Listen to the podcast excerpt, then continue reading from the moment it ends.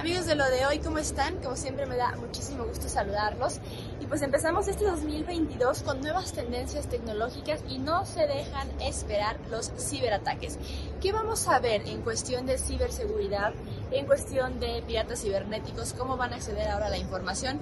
Pues hay nuevas tendencias que indican que vamos a pasar a un nuevo tipo de cifrado que es el homomórfico, que se trata de proteger todos los datos que tú quieras enviar a través de internet o que sean digitales, van a tener este nuevo cifrado que lo que permite es que eh, cuando tú los revises o cuando puedas tener acceso a estos datos, no lo hagas necesariamente quitándole la llave, la llave que protege esta información. Ese es un nuevo cifrado, es un avance tecnológico importante que seguramente las empresas tecnológicas y la industria en general van a empezar a utilizar porque va a garantizar la seguridad de las transacciones y de la información digital.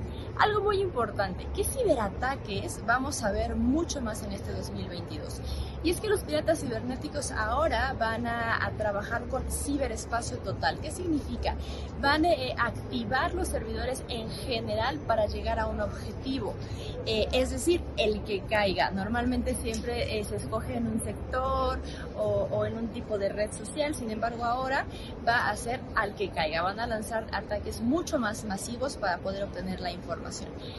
¿Cuáles son los principales que van a estar pues cautivos o van a ser clientes de, de este tipo de ataques son eh, sin duda las aplicaciones de apuestas deportivas eh, van hacia allá para obtener datos de tarjetas de crédito y por supuesto poder robar después dinero o hacer transacciones falsas de manera inmediata. Repito estas son las aplicaciones de apuestas deportivas.